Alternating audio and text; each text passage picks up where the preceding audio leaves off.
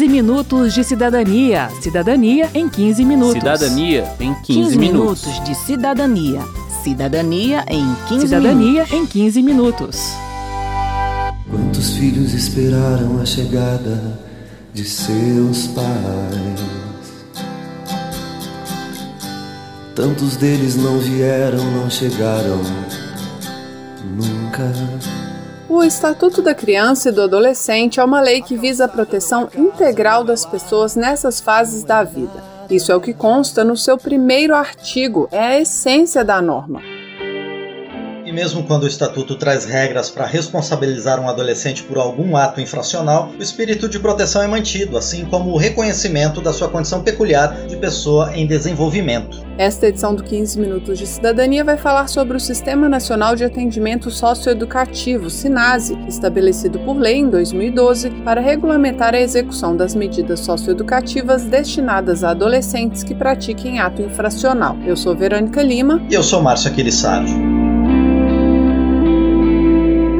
O ECA considera criança quem tem até 12 anos de idade incompletos e adolescente quem tem entre 12 e 18 anos de idade. As medidas socioeducativas são aplicadas apenas aos adolescentes. Criança que comete ato infracional recebe apenas medidas de proteção, como explica a professora e mestre em serviço social Kézia Araújo. Então, a medida de proteção, na verdade, ela considera as necessidades pedagógicas, né, e ela sempre visa o fortalecimento dos vínculos familiares e comunitários. Então, o pai ou responsável dessa criança é chamado, né, orientado, e a partir de então passa a ser acompanhado. Então, a gente pode ter aí indicação de um serviço, seja um serviço terapêutico, um serviço social, a frequência em algum estabelecimento. Então, é um conjunto de medidas que são tomadas, não é, muito no sentido de permitir que esse sujeito, de fato, ele possa ser acompanhado do ponto de vista aí pedagógico. Como a gente disse no início, a proteção é também o espírito das medidas aplicadas ao adolescente que comete ato infracional. Na letra da lei, as medidas socioeducativas têm três objetivos: responsabilizar o adolescente, desaprovar a conduta infracional e integrar socialmente o jovem, garantindo seus direitos individuais e sociais.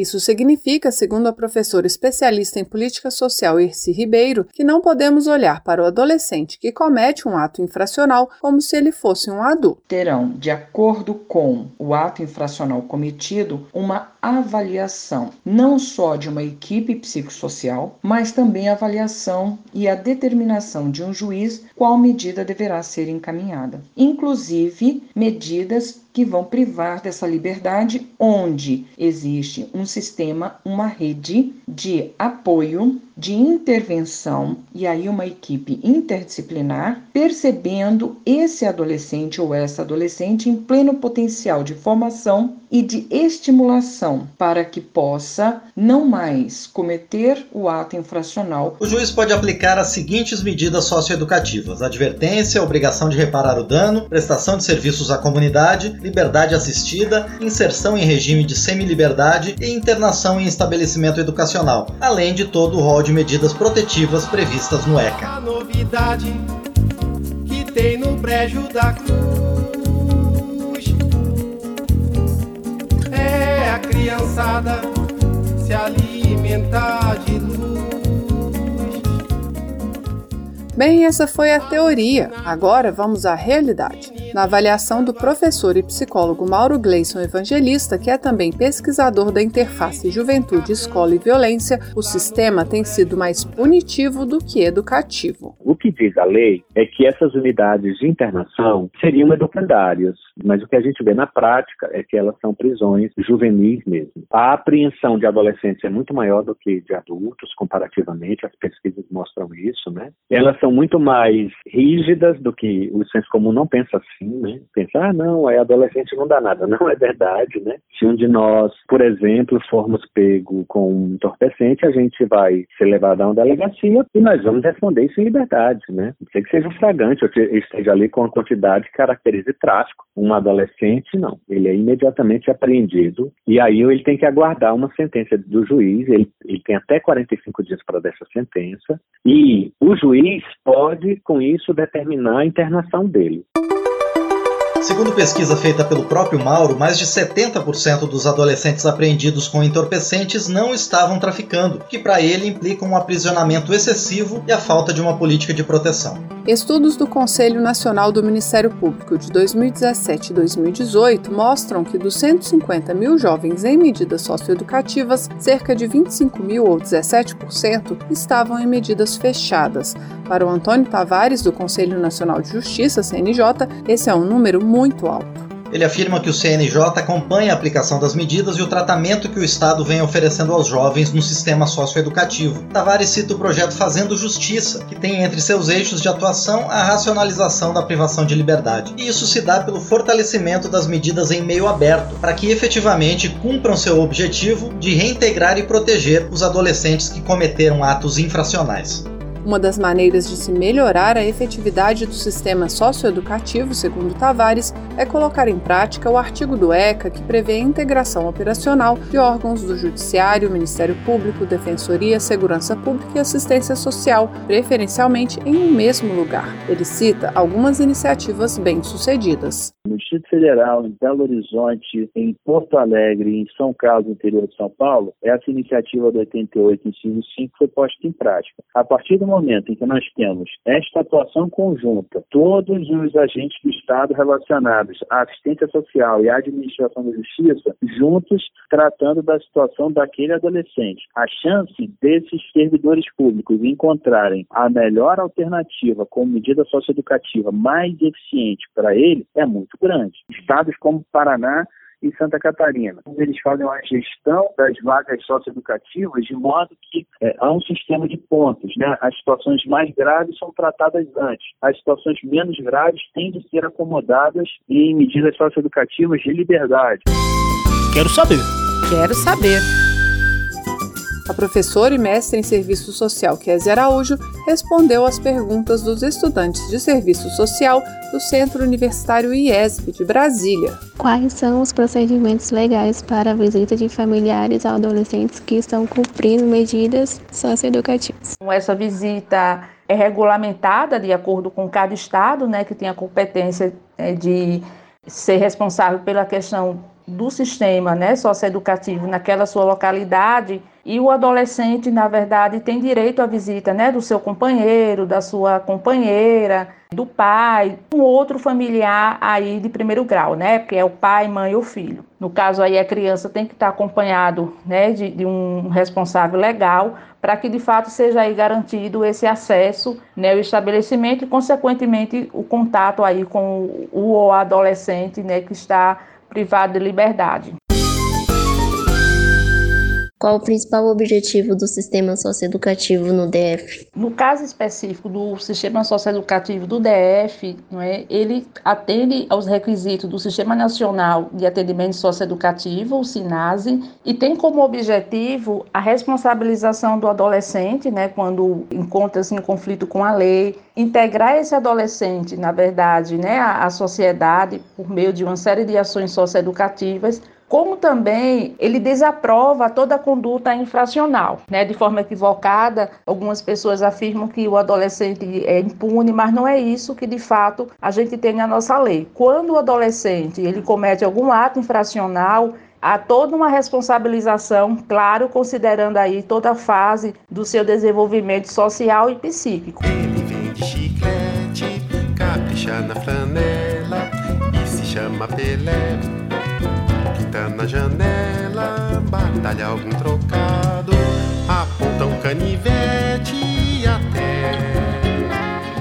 Voltando ao texto do ECA e da Constituição, temos que é dever da família, da sociedade e do poder público assegurar com absoluta prioridade a efetivação dos direitos de crianças, adolescentes e jovens. E a pergunta é: quando toda essa proteção inicial falha, podemos colocar toda a responsabilidade pela má conduta nas costas do adolescente? Segundo o professor, psicólogo e pesquisador Mauro Gleison Evangelista, basta um vínculo sólido para que a criança ou adolescente não caia nas garras do crime, mas muitas vezes nem isso a gente consegue oferecer. O pai foi assassinado quando ele tinha sete anos por um irmão dele, na presença dele. O pai morreu nos braços dele com sete anos. Depois ele assistiu a mãe morrer apaulada, pedrada e queimada pelo tráfico. E aí ele foi para um abrigo, sofreu violência sexual no abrigo, foi para a rua, sofreu violência sexual na rua. E um dia, se defendendo de uma violência sexual dessa, ele foi parar numa unidade de internação. É isso que a gente encontra. E onde estavam as políticas de proteção? Eu acompanhei um jovem, ele passou por todas as escolas públicas de uma determinada região de Brasília. Você procura qual foi o trabalho de saúde mental que se fez com essa criança. Você não encontra. A mãe morreu também apaulada, pedrada e queimada pelo tráfico. E o pai morreu em confronto com a polícia. Ele critica a carência de serviços de atenção básica no Distrito Federal, especialmente de saúde mental, e defende que se as medidas de proteção fossem aplicadas, o jovem não chegaria ao sistema socioeducativo. Fortalecimento de vínculos é uma das principais estratégias da Secretaria de Desenvolvimento Social do DF, segundo a coordenadora de proteção básica do órgão, Natália Elisa de Freitas. Nas palavras dela, o serviço tem capilaridade bem razoável, atendendo quase 5 mil crianças e adolescentes de 6 a 17 anos. Entendendo o contexto que ela está inserida, ela pode mudar aquele contexto para melhor ou para o que ela pretende, assim, no sentido do que ela precisa de fato para se sentir protegida, para ter uma condição mínima de bem-estar. E com isso a gente pode prevenir ruptura de vínculos familiares, ruptura de vínculos com a comunidade, para evitar um vínculo com a criminalidade, com atos infracionais. Natália observa historicamente o aumento da proteção ao desenvolvimento infantil, mas entende que ela precisa ser muito maior do que é hoje. Os serviços preventivos, ela diz, precisam ser três ou quatro vezes maiores e mais acessíveis e com infraestrutura adequada, para que de fato essa criança esteja protegida protegida e não acabe participando de algum ato infracional. Quando a gente fala da perspectiva da escolha, ah, o menino escolheu o crime, você só escolhe aquilo que você tem opção.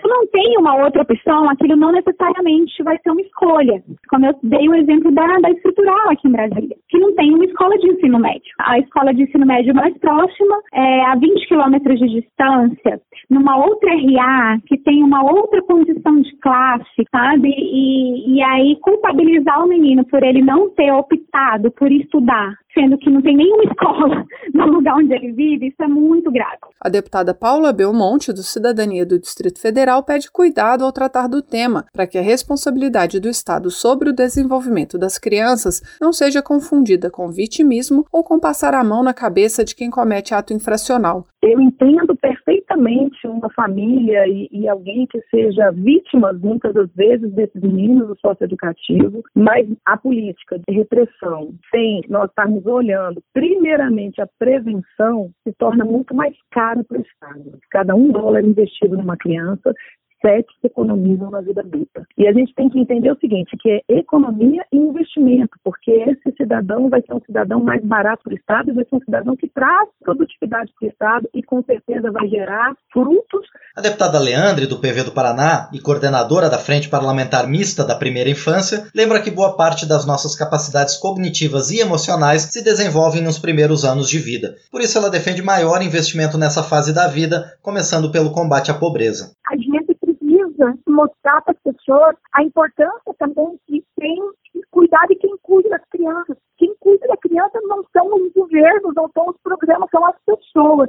E principalmente sensibilizar a sociedade que quando a gente tem uma criança vulnerável, ele é um problema nosso também, ele não é um problema com a família, única e exclusivamente ou do Estado, porque o Estado não vai dar conta de tudo isso. E nós precisamos entender que lá na adolescência, o adolescente ele acaba sendo de quem chegar primeiro nele. Família, sociedade e Estado, cuidando das crianças e adolescentes com absoluta prioridade. Olha aí, ai o meu guri, olha aí Olha aí, é o meu guri. Termina aqui o 15 Minutos de Cidadania, que teve produção de Cristiane Baker e de João Paulo Florencio, reportagem, texto e apresentação de Verônica Lima, trabalhos técnicos de Gilson Carlos, edição e apresentação de Márcio Aquiles Sardi. Se você tem alguma dúvida, mande pra gente. O e-mail é rádio.câmara.leg.br e o WhatsApp é 61 999 78 90 80. O 15 Minutos de Cidadania é produzido pela Rádio Câmara e transmitido pelas rádios parceiras em todo o Brasil, como a Rádio Serra Caiada, da cidade de Presidente Juscelino, no Rio Grande do Norte. Você pode conferir todas as edições do programa no site radio.câmara.leg.br e no seu agregador de podcast preferido. Boa semana e até o próximo programa. 15 minutos de cidadania. Cidadania em 15 minutos. Cidadania em 15, 15 minutos. minutos de cidadania. Cidadania em 15 Cidadania minutos. em 15 minutos.